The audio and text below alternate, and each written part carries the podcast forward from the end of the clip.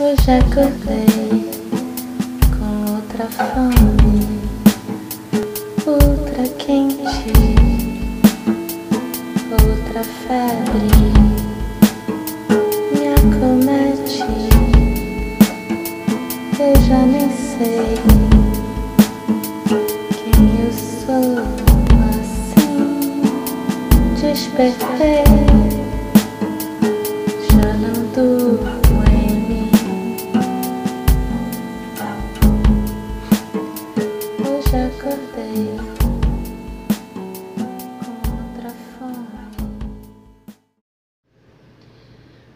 eu sou a Glenda e esse é mais um episódio do podcast Meditadora de Botequim, o primeiro de 2020.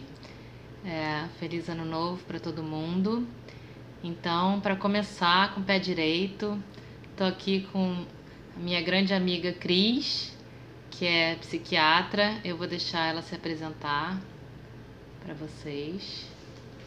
Olá, eu sou Cristiana Bardi, eu sou médica formada pela UF, fiz residência em psiquiatria na UERJ e estou fazendo a mesma especialização que a Glenda em meditação e estudando medicina do estilo de vida por uma necessidade pessoal e de trabalho de entender a psiquiatria como uma estrutura mais ampla de cuidados, não só da saúde mental, mas cuidados de vida. E aí a gente vai conversar um pouquinho hoje. né? É, então, é, o tema que, que eu propus para a Cris, para a gente debater, é sobre essa questão da, de como a gente está sendo medicado atualmente, né? Como a gente está recorrendo à medicação é, psiquiátrica. É assim que fala, medicação psiquiátrica? Não, e aí eu falei para ela que tinha essa frase que eu acho engraçada, é, embora trágica, que fala que tudo começou no Paleolítico e terminou no Ansiolítico. Então eu queria que, Cris, você é, comentasse esse fato. No Paleolítico a gente tinha só que sobreviver para poder se reproduzir e manter a humanidade, né? Seguindo. Hoje a gente sobrevive e a gente de fato vive mais. E a partir disso, ah, no momento é, de um tempo para cá, a gente consegue pensar sobre qualidade de vida e naturalmente a gente precisa re- desenvolver melhor nossas habilidades psíquicas para lidar com toda a complexidade da vida de hoje. É, essa possibilidade de você estar hoje aqui, amanhã nas Filipinas e voltar e fazer uma palestra e casar cinco vezes e tal. E acaba que a gente tem que dar conta de todos esses movimentos que a gente tem, todas essas possibilidades e, e a, a angústia de fazer as escolhas. É. Então, Então, assim, você acha que, por um lado, é, essa liberdade de, de ter escolhas para fazer é maravilhoso, por outro, traz essa angústia, é, porque tem sempre uma perda, né? não é só pela perda, eu acho que tem a ver também com a questão de você se responsabilizar. E daí a medicação, ela parece uma coisa, uma solução fácil. Uhum. Né? A tendência, acho que a dificuldade maior da gente é sempre fazer esse tipo de escolha. Se a gente assume a responsabilidade ou se a gente delega essa responsabilidade, né? Esse momento político e todo, inclusive que a gente vive, fala muito disso, da gente querer delegar alguém, alguma coisa que tem um poder acima do nosso para resolver as coisas. Então a medicação, ela pode ser usada nesse sentido, né? Bom, eu tomo um remedinho para manter tudo como está e não dá problema. E eu vou seguir como estão as coisas. Mas esse mal-estar na civilização, ele se mantém. Então, né, eu acredito na saúde mental como uma possibilidade de você ter maior autonomia e não de você funcionar bonitinho. Uhum. Aí a gente tem que é, refletir e fazer as nossas escolhas. Eu quero ter autonomia ou eu quero entregar a minha autonomia para uma cápsula colorida, né? Uhum. E aí a medicação ela tem uma função muito específica no meu modo de entender. Ela é uma, um recurso para você diminuir um processo inflamatório, entre aspas, em que você é, passa a ser uma função, né, deixa da Revolução Industrial para cá e tal, embora você tenha consciência, você, você acaba sendo uma estrutura reativa de produzir e de, ter, de receber sensações. Então você troca essa sua produção por viver emoções rápidas, fugazes e tal. E a medicação estaria ali para contemporizar e, manter você nesse caminho. Uhum. Né? E na medida em que você escolhe esse caminho, você vai encontrar toda uma indústria, médicos e, e planos de saúde, indústria farmacêutica que vai favorecer que você faça só isso. Você vai tomar seu remedinho e vai se manter produzindo, tirando foto no Instagram, aparecendo no lugar certo, fazendo, né? Então a É, gente Você vai cumprir melhor suas funções. isso Mas e aí aquela questão da escolha, como fica? não fica, né? Você acaba abafando. E você faz o que é esperado de você supostamente, o que você entende que é esperado Uhum. né? De você.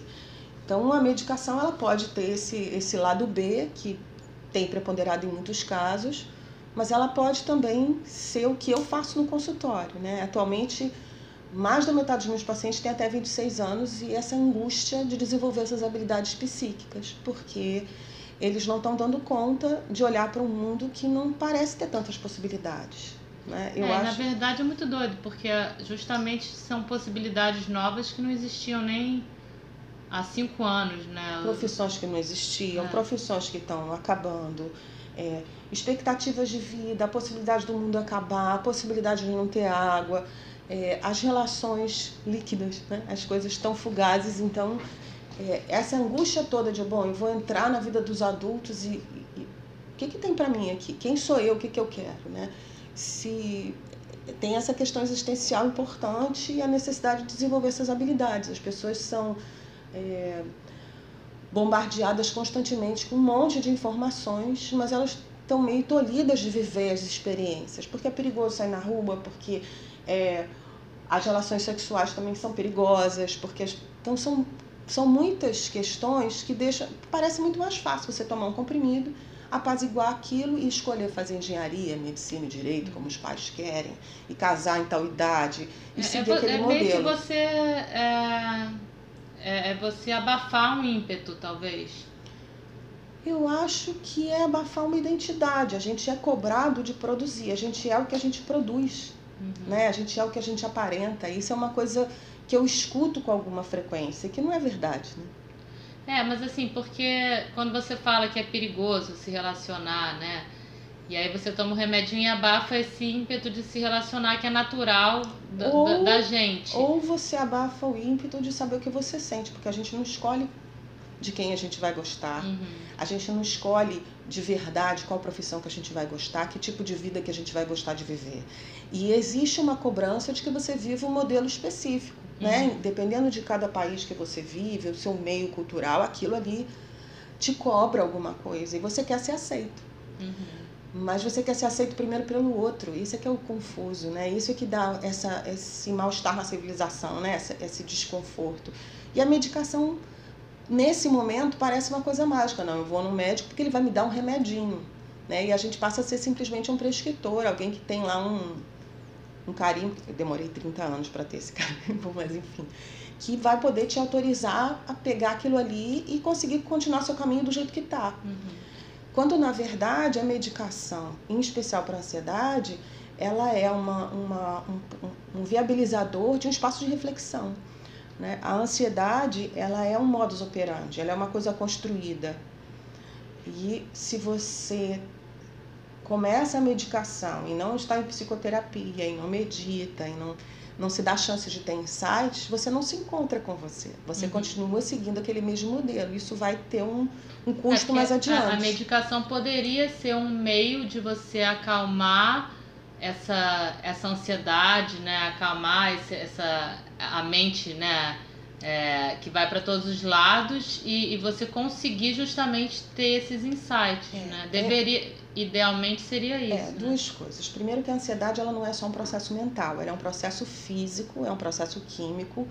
Ela promove inflamações, ela facilita é, dar espaço para doenças clínicas e muitos sintomas físicos. E a maioria das pessoas procura tratamento depois desses sintomas físicos. Uhum. Ah, eu passei no cardiologista, ou eu fui na emergência que eu estava passando mal, e aí Ele falou que era psiquiátrico. Então eu vim aqui, mas na verdade eu estou esperando o resultado do meu ecocardiograma, porque eu acho que o É, meu porque problema é na cardíaco. verdade ela só entendeu que tinha um problema quando a coisa estourou Exato, corpo. né? tá tudo tão deslocado que é difícil entender que é o meu funcionamento, é a forma como eu tenho me, me tratado que está me dando problema. Uhum. né?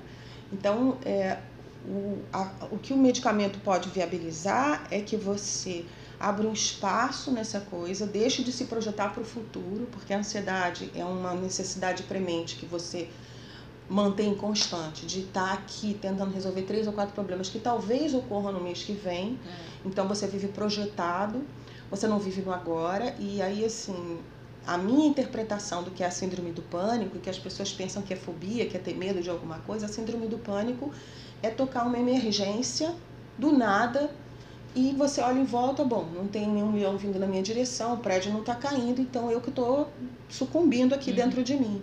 E a pessoa entra num estado de alerta, numa premência de morte.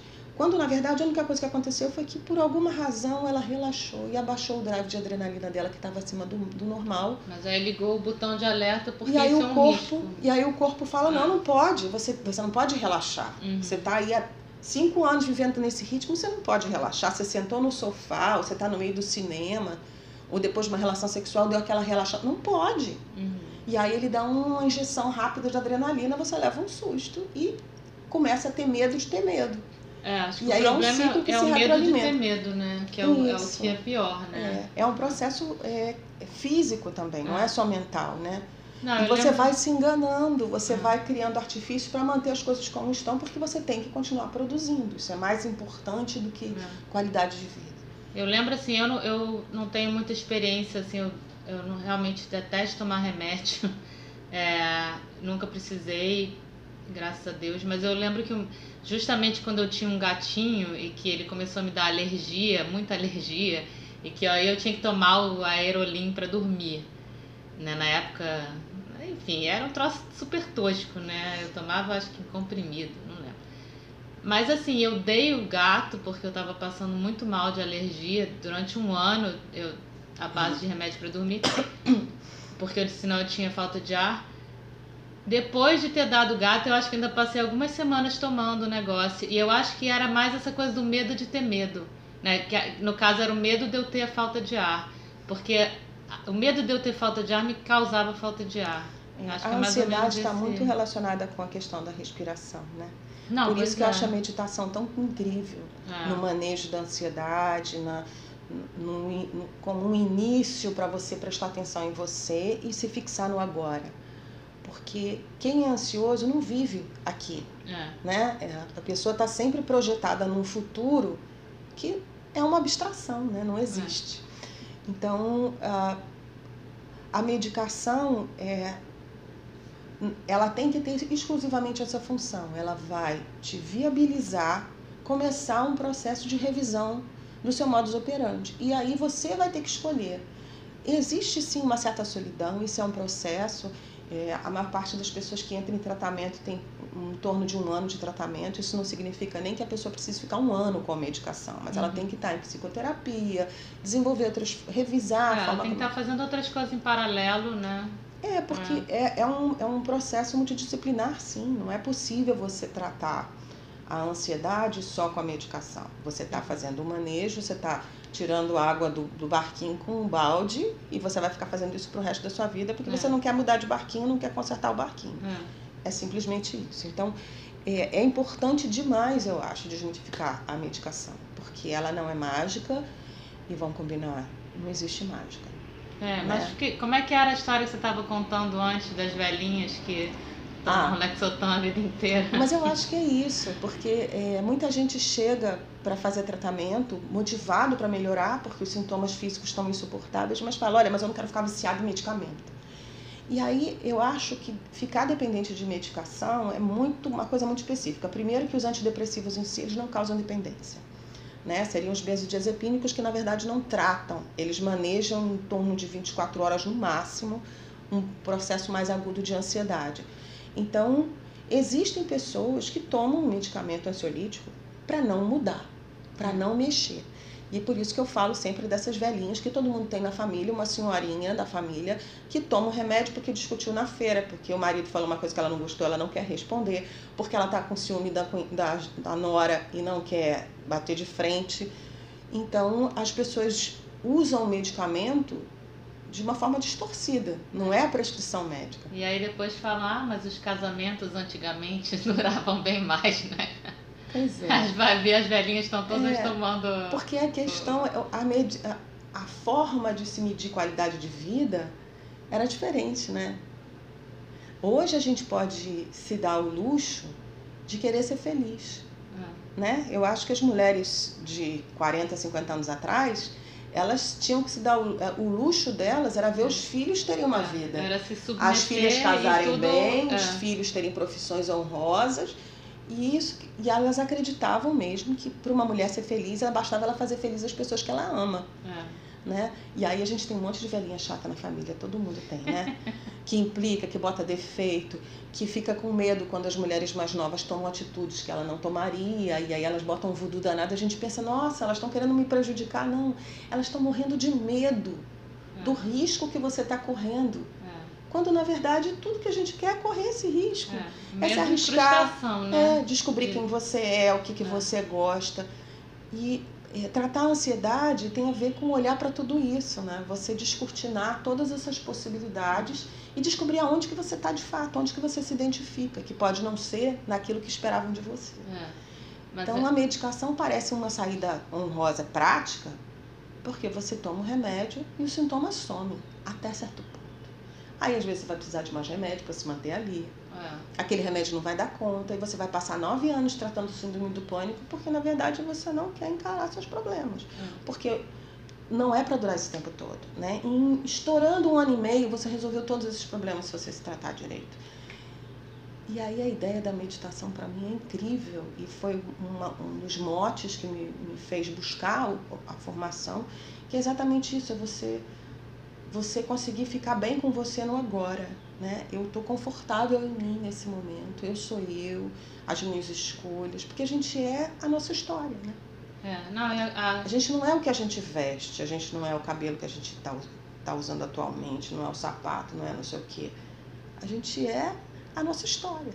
E a gente É, tem que abraçar essa isso, coisa de assumir você, isso. de você viver no presente, ela te abre um espaço, né? É, você tá de- você tá inteiro aqui, ela te abre um espaço mental para que venham esses insights, né? Para que venham essas essas é, resoluções que você tem que tomar, né? De uma forma muito muito natural e muito é, pacífica, né? A, a impressão que eu tenho é essa, assim, é que você administra melhor, você consegue organizar é, tudo melhor dentro de você porque você abriu esse espaço, porque você está inteiro aqui, você não está fragmentada. A verdade é que é, com a Revolução Industrial, com toda essa, essa esse olhar para o homem como alguém que produz, que produz além do necessário para poder ter lucro, para poder ter riqueza, a gente violentou o tempo.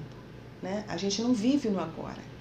Então a gente desorganiza o que a gente chama de ritmo circadiano, que é o ritmo que em cerca de um dia, que o nosso corpo está milhares de anos né, preparado para viver de dia e dormir de noite. E a É, gente bilhões. arbitrou que cada um vive como quiser. Todo mundo tem prejuízos com isso. Então, pessoal que trabalha com segurança, com saúde, com música, com não sei o que, que troca, tem prejuízos, não tem como não ter. Você tem que saber fazer o manejo disso. Na medida que você está consciente de que é isso que você faz, você tem que se dar a compensação para que as coisas se equilibrem.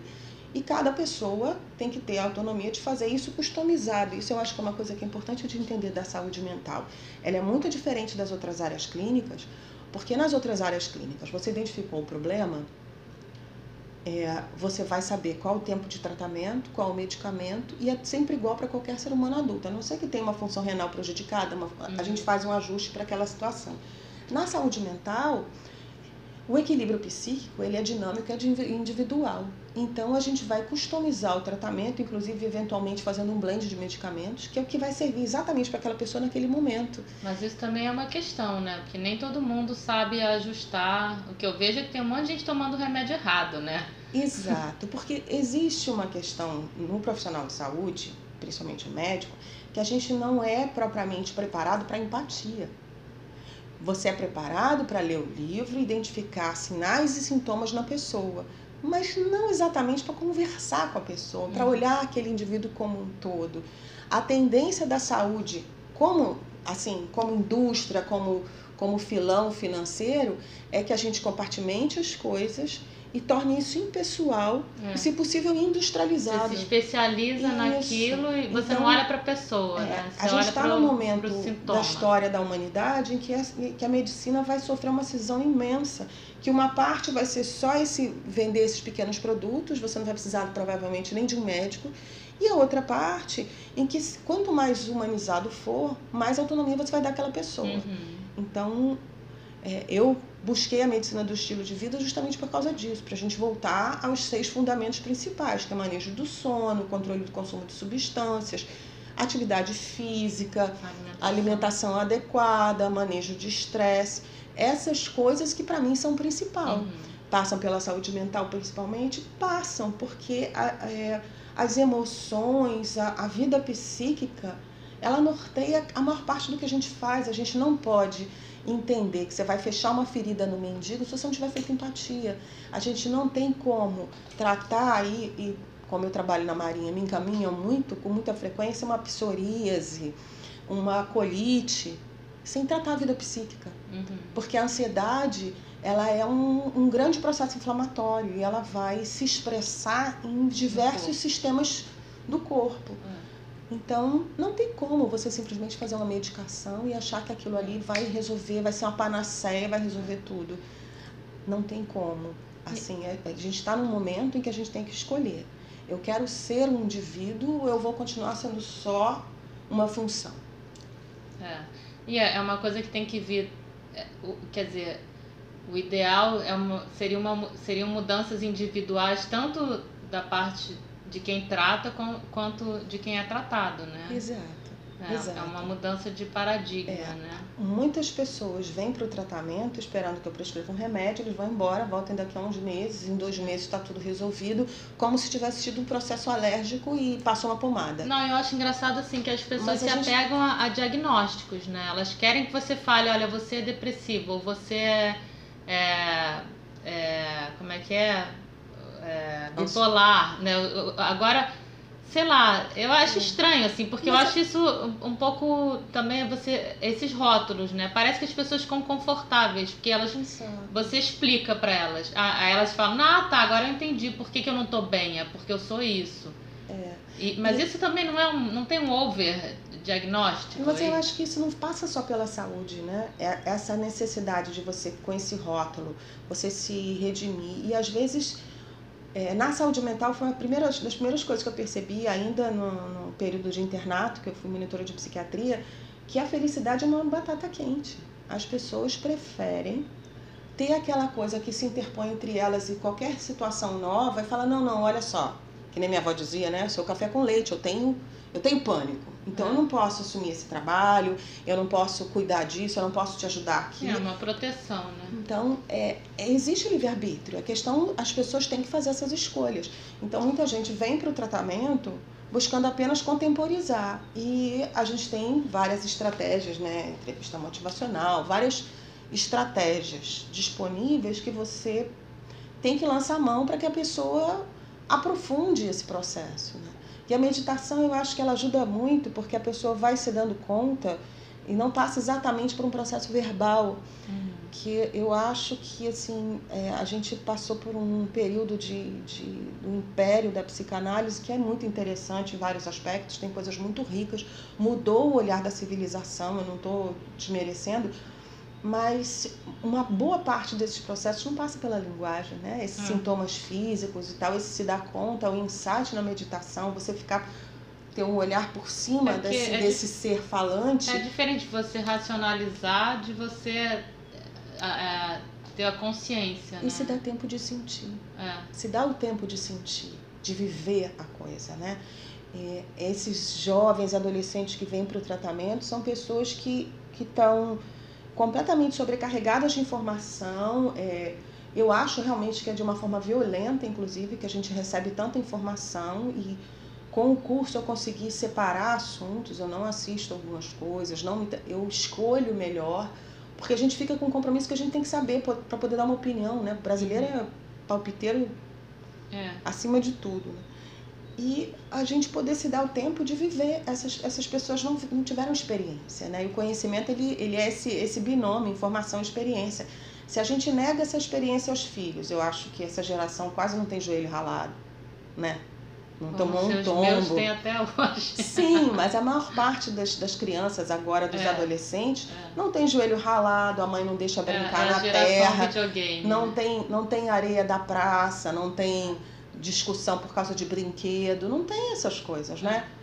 E isso faz toda a diferença, você ter a vivência das coisas, você descobrir como que você é na interação com a realidade. É. É todo mundo muito teórico, muito dentro da mente. E aí eles ficam muito inseguros. Por um lado, eles sabem tudo, tem uma certa um olhar um pouco blasé para as coisas porque eles acham que eles sabem tudo, apertam um botão e tem acesso à informação, mas não tem a vivência. É, e aí o emocional não acompanha, né? Exato. E é, e é muito. é, eu acho que o que vai fazer mais diferença para as próximas gerações, coisas que eu já li, que, que eu tenho percebido, né, são as habilidades psíquicas. E a gente é, desmitificar a psiquiatria e não fantasiar em cima do que são os medicamentos, eles são ferramentas e eles. Eles se inserem no processo em situações muito específicas e muito restritas, eles não fazem mágica, É. né? Agora, pois é, justamente assim, é, eu tô pensando em algumas histórias que eu ouço, né, de, de adolescentes e tal, e que não só eles têm esse rótulo desse diagnóstico, né, ah, mas é porque eu sou depressivo, como eles têm uma explicação de que aquilo é é uma questão química. Então, assim, alguém falou pra eles, olha, é, o teu problema é um desequilíbrio químico, então você tem que se medicar porque para reequilibrar seu organismo não tem nada a ver com o teu emocional, né? Eu não, não sei, não sei como é, que isso. é- é- Eu não acho sei se é uma desculpa, se é uma permissão que eles se dão, né? Não, olha, eu não posso fazer nada, né? É, tá aí. Como é que, né? Assim, tem, tem um lado químico, mas o, la... o que, que vem primeiro, o ovo ou a galinha, né? Eu acho que, que a gente tem que parar de ter essa fantasia de que descobrindo como que as coisas se passam molecularmente, a gente sabe como é que o mundo funciona, porque essas coisas estão todas sobrepostas, né? São dimensões da mesma situação. E não dá para a gente atuar no nível químico sem mexer na origem, né? Que é a intenção, a emoção, as relações, tudo isso é muito dinâmico e não tem como. Não, Eu acho difícil você ajudar um adolescente, um jovem, e não é, propor mudanças nas relações entre, na família, não perceber como que está acontecendo a vida dos pais. É porque Se talvez fato- para a família seja cômodo isso também, É, né? eu acho porque você tem que mexer em toda isso. uma dinâmica, né? Todo um sistema aí que tá errado que vai mexer com todo mundo ali, né? É, eu acho que é importante para quem é pai e mãe pensar quantas vezes na semana, no dia, você consegue parar e escutar seu filho, olhar ele no olho de fato, porque o que tem acontecido é que as pessoas, como função, elas produzem quartos incríveis para essas crianças, com realidade virtual em profusão, com super conforto, com ar condicionado, Muitas telas. quase saúde. uma casa separada, É. né? E de fato não passam nenhuma hora por, por dia com os filhos. Então, isso não, tem, não passa incólume. Né? É. Isso tem uma consequência muito grande, muito importante, que é de você não amadurecer. A gente ter filhos únicos, né? Também é. A gente aprende muito de lidar com a vida brigando com os irmãos, né? discutindo e, e, e nessa interação achando onde estão os nossos limites, as nossas, né? entendendo Uhum. quem a gente é. Então, isso é muito importante, isso faz toda a diferença. Argumentar com pai e mãe, escutar pai e mãe, estar presente, é, porque a gente aprende muito pelo exemplo. Uhum. E se o meu exemplo é, olha, eu não dou importância para minha qualidade de vida, mas a gente viaja para Disney todo ano, né? A gente vai lá, consome um monte de coisa, traz um monte de coisa, chega aqui continua cansado, irritado, não olha um para o outro, não, não senta na mesa para comer. É, porque quando você vai ver, né, o histórico familiar de- desses jovens, é isso, né? São, é, o, o garoto que toma o antidepressivo, provavelmente a mãe também toma, né? Então é, é todo mundo né? É um efeito dominó, né? E Um ninguém cai tá parado do no outro, agora, tá né? sempre angustiado que tem que, tem que participar de uma festa, tem que ir no tal evento, tem que ir no...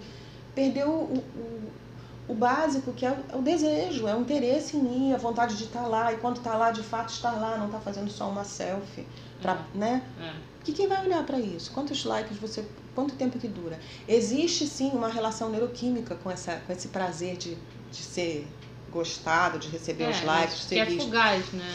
É quase uma dependência química, É, é. porque cada vez é mais curto, cada vez. É, e é a uma, é satisfação uma injeção, uma injeção de dopamina, né? é muito rápido e a meditação te dá tudo isso muito mais perene e uma clareza das coisas e uma possibilidade de ser mais generoso com você e com os outros, né? Que eu acho que faz uma diferença muito grande nesses processos de tratamento. É, com certeza. Eu tenho gostado muito de, de poder oferecer meditação e orientar as pessoas E- nesse mas- sentido. E você tem uma. Como é que é a resposta das pessoas a esse, né, esse tipo de abordagem mais alternativa, assim, digamos assim? É, na verdade, não é alternativa, né? É, é menos comum aqui no Brasil, mas eu acho que tem iniciativas em vários lugares, tem comprovação científica, então não é uma coisa, né?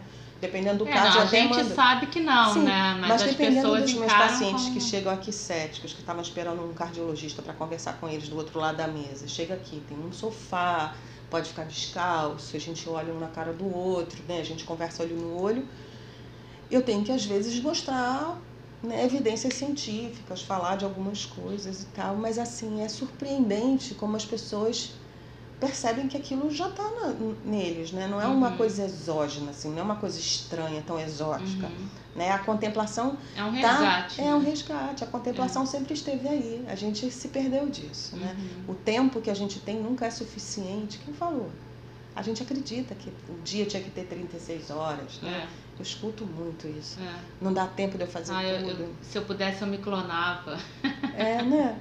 A gente escuta muito isso, mas a- na verdade são as escolhas. Você não escolhe, você acha que não tem tempo de parar para pensar, né? E esse 20 minutos por dia Não, e é Pode estranho mudar porque todo ao o mesmo curso do tempo você perde um tempo precioso não fazendo nada ali, é, é, passando o dedo no Facebook, né? É, Isso não é contabilizado, né?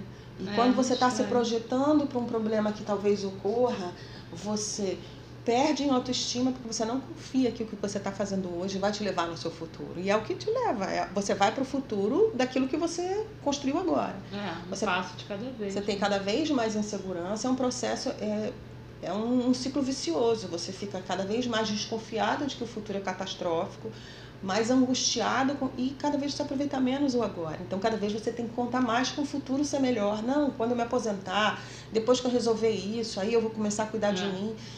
E você para de viver, cada vez você é mais escravo de você mesmo. É, E aí quando você se aposenta, você já está totalmente detonado, né? E não consegue fazer nada das coisas que você. E muitas pessoas vêm se tratar nessa, nesse momento em que, assim, infartaram, tiveram algum problema, abriram um quadro de diabetes depois de uma separação, levaram um susto. Como assim?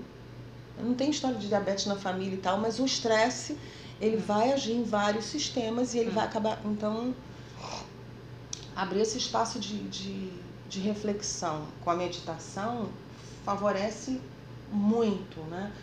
É, a medicação em muitos casos é necessária, mas nem em todos Uhum. né? Em muitos casos, assim, as pessoas já chegam aqui. É, em muitos casos mais- de quem procura um psiquiatra, né? Vamos deixar claro, né? Não assim.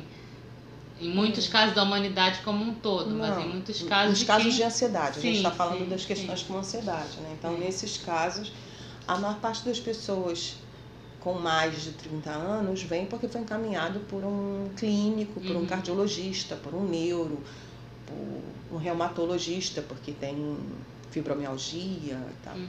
E aí chega aqui e tem que se dar conta de um monte de coisa. Não tem como eu simplesmente passar um remédio É. e falar, vai bonitinho, seguir como você seguia. Não, não vai funcionar, né? É um engodo. Mas o pessoal mais novo, não. Eles vêm porque, olha, minha vida não tá boa, eu não tô gostando, não tô conseguindo me mexer, eu não consigo sair de casa, eu tenho dor de barriga quando eu saio na rua, acontece isso, acontece aquilo, e aí vem para buscar, não, eu, eu quero entender, eu quero saber melhor. Uhum. Né? E cria um desconforto tremendo na família. Como assim? Que constrangedor, meu filho tá com problema. É, mas que já é melhor, né? Que não esperou Sim. estourar essa geração, coisa. essa geração é, tem essa questão, sempre me perguntam e a gente sempre tem sempre toda semana em algum momento a gente conversa sobre isso. Essa geração é mais frágil? Essa geração é muito ansiosa? O que, que eles têm? Na verdade, eles têm autorização de pensar na qualidade de vida. Então tem um aspecto é, complicado, sim, de tentativa de suicídio, de abuso de substância, nem bingem, né, que a gente chama que é fazer um abuso agudo, uma quantidade grande, um espaço menor de tempo.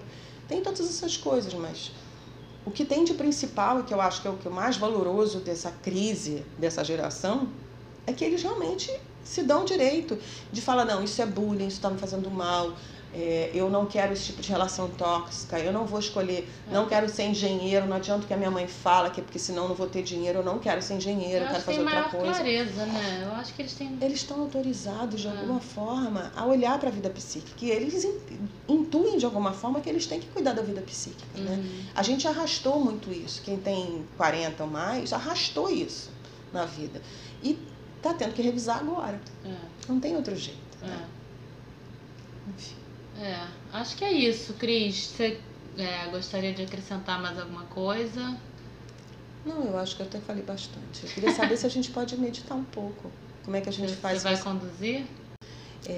Com os meus pacientes, em geral, a gente. Eu começo com um período de silêncio. No Uhum. início, na primeira meditação, eu só peço que fique quieto. Uhum. Se perceba, perceba seu próprio corpo. Eu não, não, não sigo nenhum um processo específico de escaneamento. Eu acho que Uhum. é interessante eles observarem aquilo que mais está incomodando e ficarem naquilo ali e dou esse espaço para que a pessoa siga com autonomia buscar onde que ela quer ficar, onde que, onde que ela quer focar. Uhum. Então, não, não sei se, se tem tanto a ver de início com guiar, entendeu? Mas É, mas fala, então, fala do jeito que você fala no consultório. É, eu gosto de usar uma expressão que a gente aprendeu no curso que eu acho interessante, é assim, você está presente, Uhum.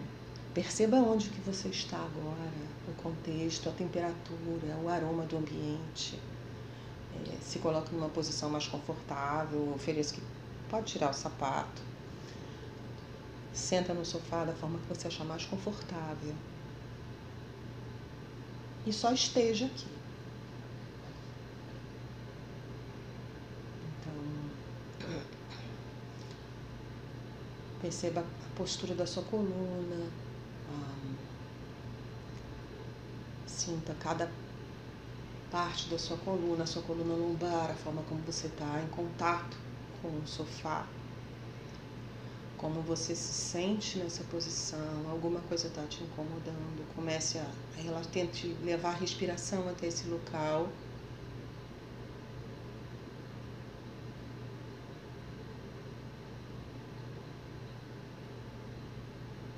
E agora que você está confortável,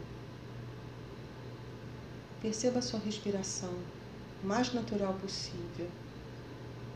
Como que espontaneamente o seu corpo sabe o que é melhor para você.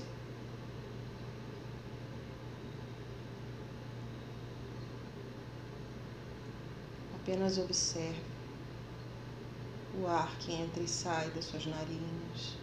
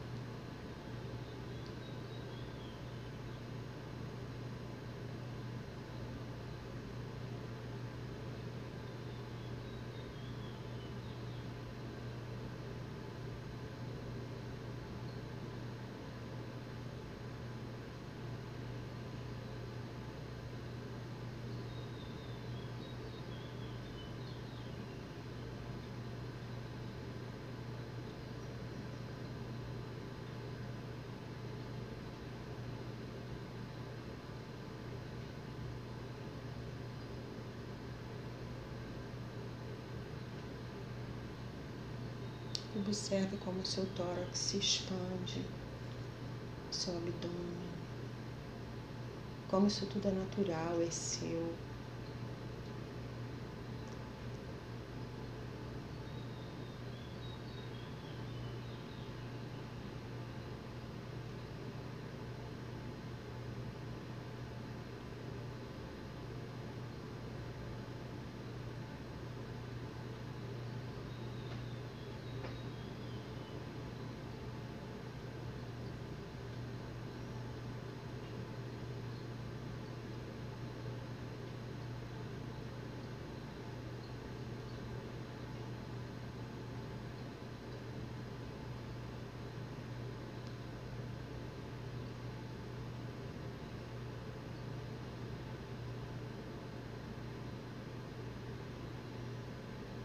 se alguma ideia, algum sentimento permanece mais um tempo com você, deixe que ele se vá. Você está como se estivesse num trem e essa paisagem passa. Não se apegue a ela. Volte atenção à sua respiração. A esse bem-estar que pode surgir de você simplesmente assistir, sentir o seu corpo, a sua presença.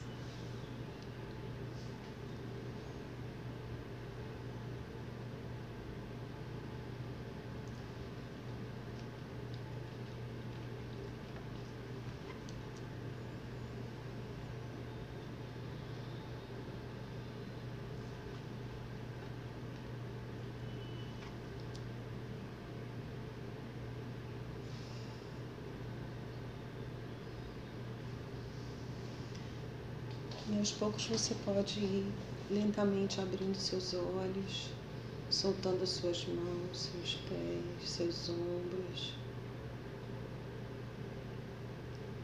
E vão para a vida. Ah, muito bom.